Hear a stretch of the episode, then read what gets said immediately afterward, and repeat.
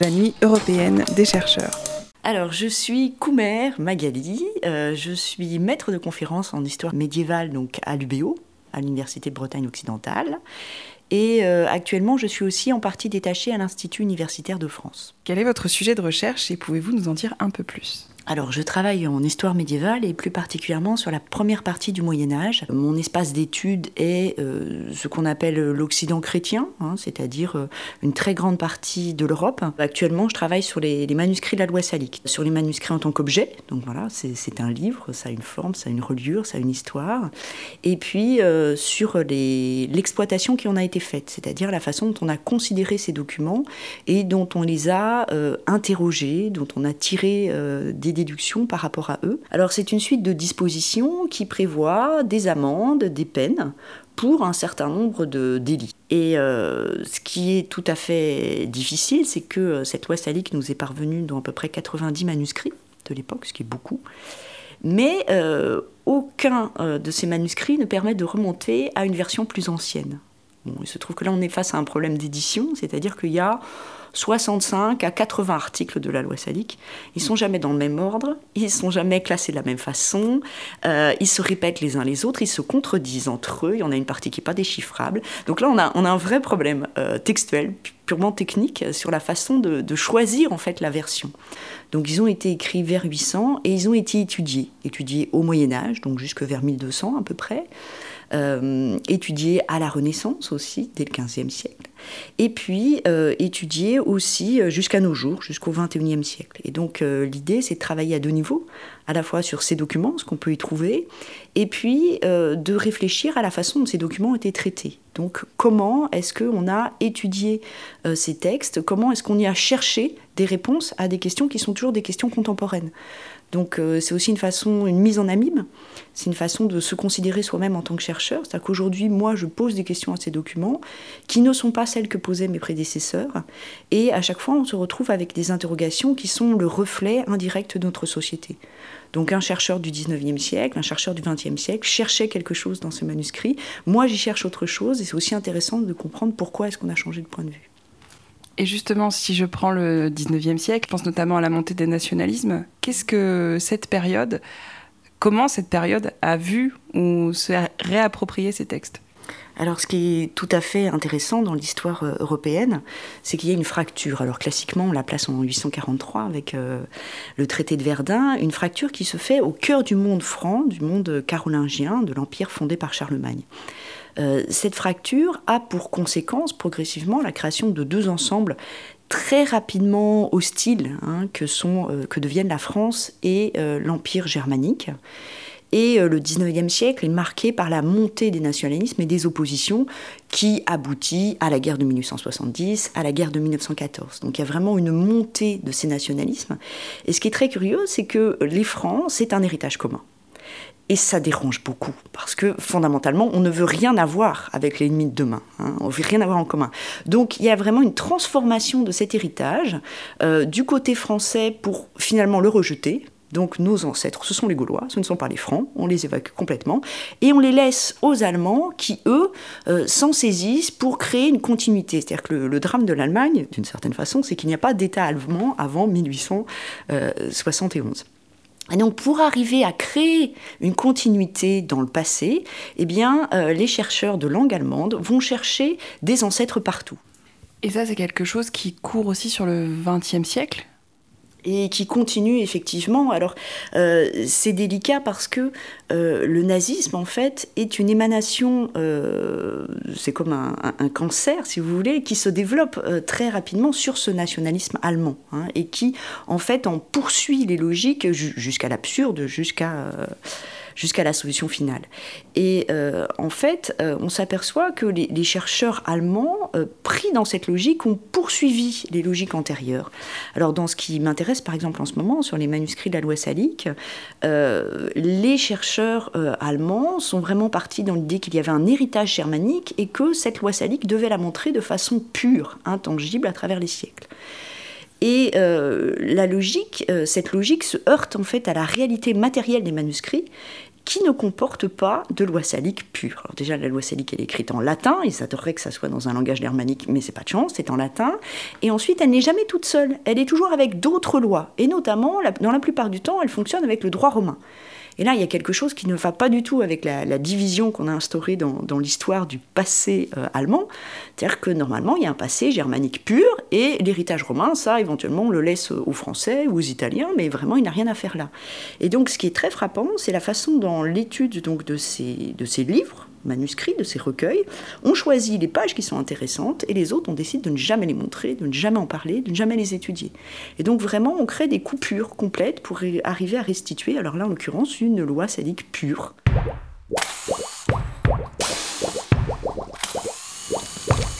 La nuit européenne des chercheurs.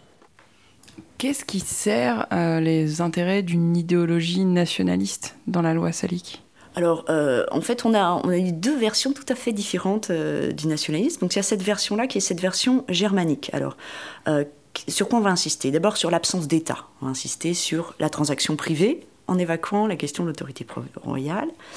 On va insister sur le côté sanguinaire, c'est-à-dire qu'effectivement, c'est amoral, puisque dans la loi salique, si on tue quelqu'un, la question c'est le statut de la personne. Et donc, il y a vraiment une hiérarchie dans l'humanité. Et ça, c'est quelque chose qui a beaucoup impressionné les chercheurs nazis. Hein, et de ce point de vue-là, la première fois que Carl Auguste Eckhart s'intéresse à la loi salique, c'est en 1935.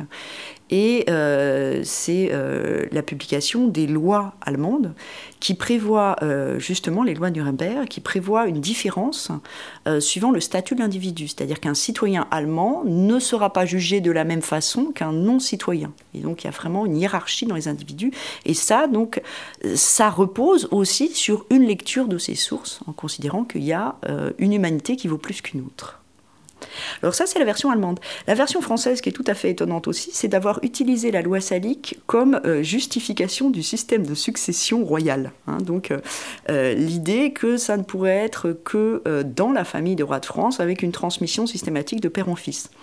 Alors là, ce qui est tout à fait cocasse, en fait, dans le fond, euh, c'est que c'est une invention du XVe siècle, c'est-à-dire qu'au XVe siècle, la loi salique, plus personne ne s'en préoccupe. On est parti sur un modèle de droit romain à partir de la redécouverte du Code de Justinien. Donc il faut chercher une base juridique. Et c'est là où on exhume véritablement la loi salique. Et donc on voit les, chercheurs du XVe siècle, hein, les érudits qui, sont principalement des juristes qui travaillent autour du, roi de France, chercher désespérément quelque chose. Et là, ils tombent sur la loi salique. Alors la loi salique n'a rien à voir avec la transmission euh, royale. Mais euh, il y a un article tout à fait obscur qui dit que la terre salique ne peut pas être héritée par les filles, justement. Alors, ce qui déjà pose problème, puisque ça veut dire que tout le reste peut être hérité par les filles. Et ensuite, la terre salique, ça n'a a priori rien à voir avec le royaume. Mais euh, en fait, euh, au XVe siècle, on prend Terra Salica, on dit oh bah la terre salique c'est le royaume, et hop, du coup on peut éviter les femmes.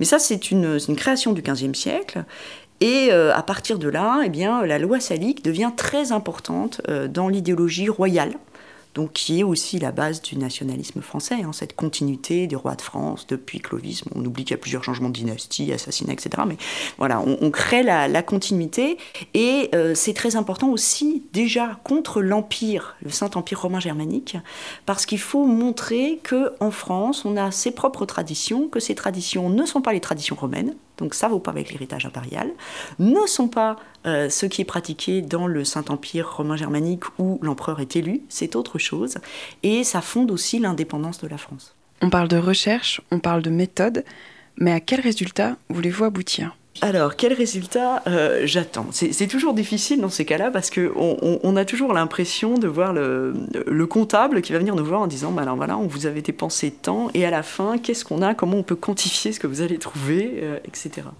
Alors, moi, ce qui, qui ferait partie de, mes souhaits, ça serait d'aboutir à une édition électronique de la loi Sali qui serait euh, une édition réelle. C'est-à-dire qu'aujourd'hui, contrairement à ce qui se passait sur le papier, on n'est pas obligé de donner une version.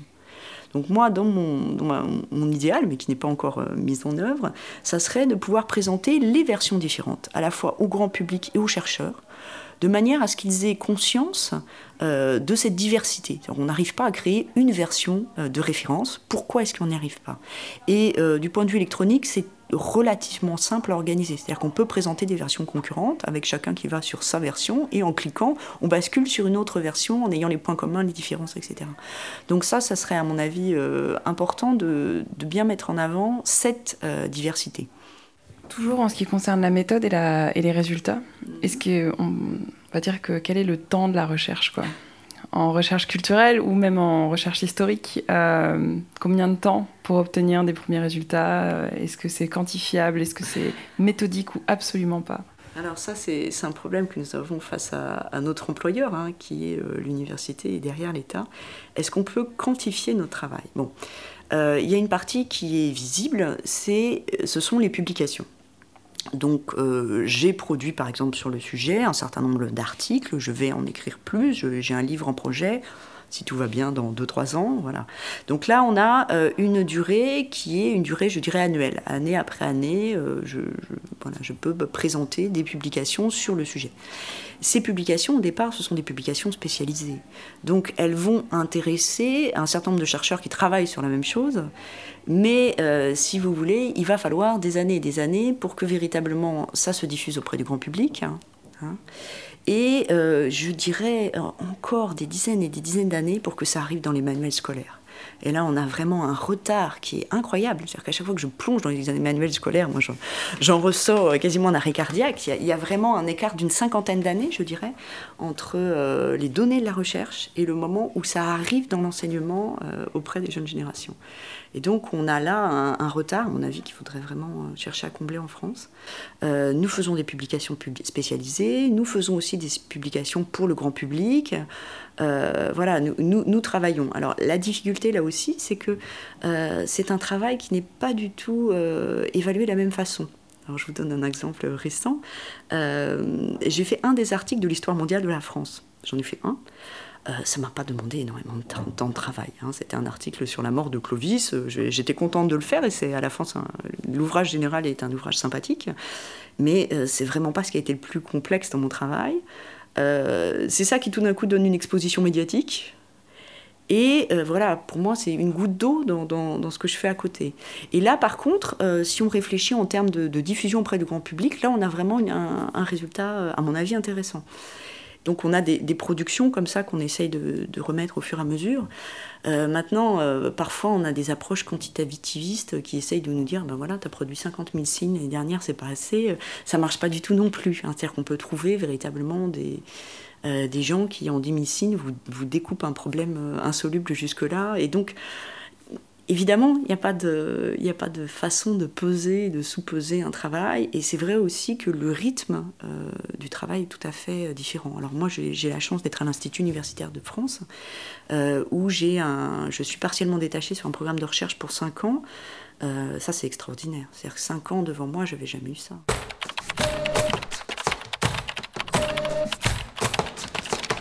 La nuit européenne des chercheurs. Qu'est-ce que vos recherches nous apprennent sur l'homme ou la société, sur même l'individu? Alors je dirais que comme mes recherches, ça fonctionne à deux niveaux. Euh, d'abord, euh, ce que j'aime beaucoup en histoire du Haut Moyen Âge et de façon euh, euh, générale en histoire, c'est euh, l'idée que d'autres solutions sont possibles. C'est-à-dire que nous avons notre société, le monde contemporain, il fonctionne d'une certaine manière. J'ai des collègues qui travaillent dessus, par exemple en sociologie, en ethnologie, etc. Et ce que nous découvrons, nous, en étudiant des périodes plus anciennes, ce sont d'autres façons de faire. Et donc on découvre qu'il y a d'autres systèmes de référence qui sont possibles, d'autres organisations. Parce que euh, nos vies durent au mieux une centaine d'années, on va dire, nous avons tendance à considérer que ce qui existait avant est naturel, c'est normal. Or, en fait, dès qu'on se déplace dans le temps, on s'aperçoit que non, c'est pas naturel, c'est une création, ça a été construit euh, sur des siècles, et on peut après tout déconstruire et faire autrement. Et donc ça, je crois que c'est très important. Et puis, à un deuxième niveau, en fait, euh, comme j'ai dit, je travaille sur l'historiographie des 19e, 20e siècles. Euh, je crois que comme tous les gens qui travaillent là-dessus, on travaille sur la fabrique de la guerre. C'est-à-dire comment est-ce qu'on peut aboutir alors pour moi, le, parangon de la guerre, c'est la guerre 14-18, c'est-à-dire une boucherie sanglante. Comment est-ce qu'on peut progressivement conditionner des millions d'individus jusqu'à aboutir à un massacre de ce type? Euh, plus proche de nous, vous avez la, guerre de Yougoslavie, c'est quand même quelque chose aussi d'assez incroyable. Comment est-ce qu'on réussit progressivement à créer une violence interne qui aboutit donc à ces massacres? Alors, beaucoup moins forts en nombre que, que la guerre 14-18, mais qui sont quand même des gens qui sont fondamentalement des voisins, qui se fréquentent depuis depuis des, siècles et qui tout d'un coup prennent les armes les uns contre les autres. Et donc il y a y a aussi toute une part de responsabilité euh, du chercheur en ayant bien conscience que nous participons à une construction de l'image de soi et de l'image de l'autre. Pas uniquement les chercheurs en histoire médiévale, hein, mais de, façon générale tous les érudits, euh, tous les gens qui ont un rôle aussi dans l'enseignement, nous, transmettons euh, cette image. Et, eh bien finalement, cette image, elle est assez plastique. On peut transformer, on peut créer la figure de l'ennemi, on peut lui attribuer énormément de, qualités ou de défauts. Et euh, de ce point de vue-là, je pense que euh, la, recherche euh, en histoire a aussi son rôle à jouer pour éviter les guerres de demain. Le public auquel vous transmettez vos connaissances vous considère-t-il comme un chercheur? Alors en France, je crois qu'on a vraiment une position particulière de l'historien. Hein. donc cette figure de l'historien, elle a été créée à partir des années 1830. Hein. c'est l'époque de la, constitution des, historiens en tant que profession. Et donc, euh, de ce point de vue-là, moi, j'ai une position en tant qu'historienne. Je suis la spécialiste, ma parole est rarement remise en, cause. Euh, après, vous vous posez la question en termes de scientifique. Et alors, moi, euh, là, de ce point de vue-là, j'ai une difficulté parce que je travaille en sciences humaines. pour moi, j'arrive à des résultats. pour moi, j'ai une démarche qui est une démarche scientifique. Mais ce n'est pas forcément ainsi qu'on me voit. C'est-à-dire en tant qu'historienne, euh, c'est pas forcément le regard. Alors par exemple, je je sais pas pourquoi j'ai pas le droit de participer au concours de la femme scientifique de l'année. Il y a un concours de la femme scientifique de l'année, j'ai pas le droit d'y participer. les sciences humaines et sociales ne font pas partie euh, des sciences repérées. Et je trouve ça, euh, à force, alors pas pour le concours de la femme scientifique de l'année, auquel, voilà, mais je trouve qu'il y a vraiment un, un, décalage entre la façon dont nous on se considère et dont on considère qu'on fait un travail qui est rigoureux, mais qui est rigoureux aussi au sens où il ne se prend pas pour ce qu'il n'est pas. C'est-à-dire que nous acceptons de plus en plus, il y a un travail de, réflexion sur nous-mêmes, c'est-à-dire nous acceptons l'idée que l'historien n'est pas omniscient et qu'il est ancré dans un temps. Donc moi, je travaille en France au XXIe siècle. Ça implique un certain nombre de choses. J'ai conscience que mes travaux vont devenir obsolètes, nécessairement, et qu'il y a des biais idéologiques que moi je vois, mais pas tous. Hein. Et très nécessairement, euh, j'ai une façon de faire qui sera critiquée et qui est euh, localisée euh, dans le temps et dans l'espace. Mais je, m'interroge et je travaille aussi sur ces, sur ces questions-là.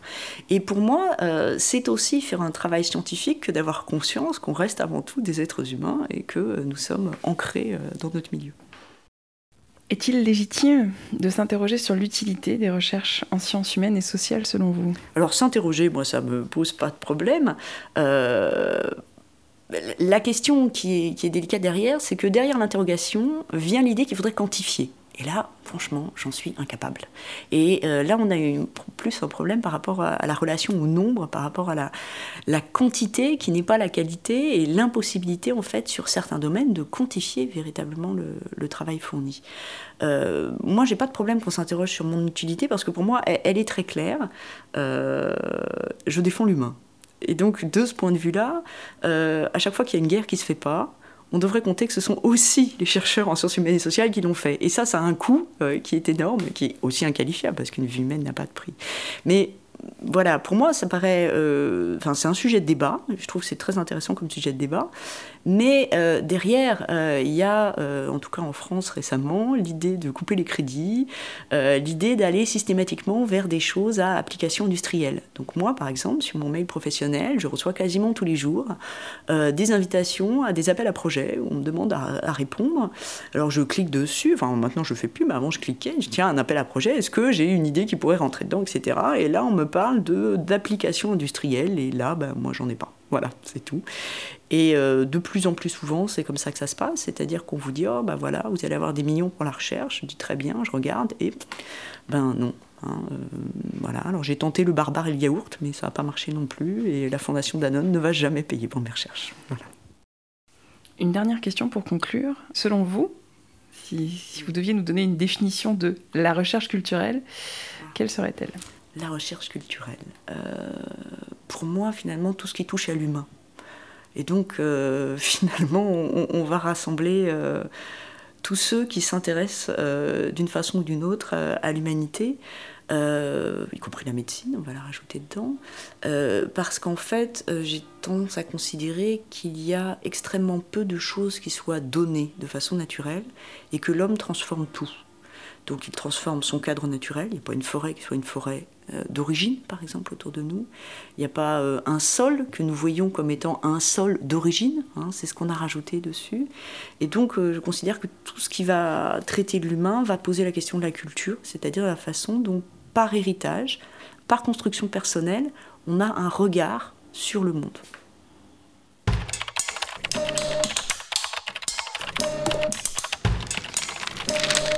La nuit européenne des chercheurs.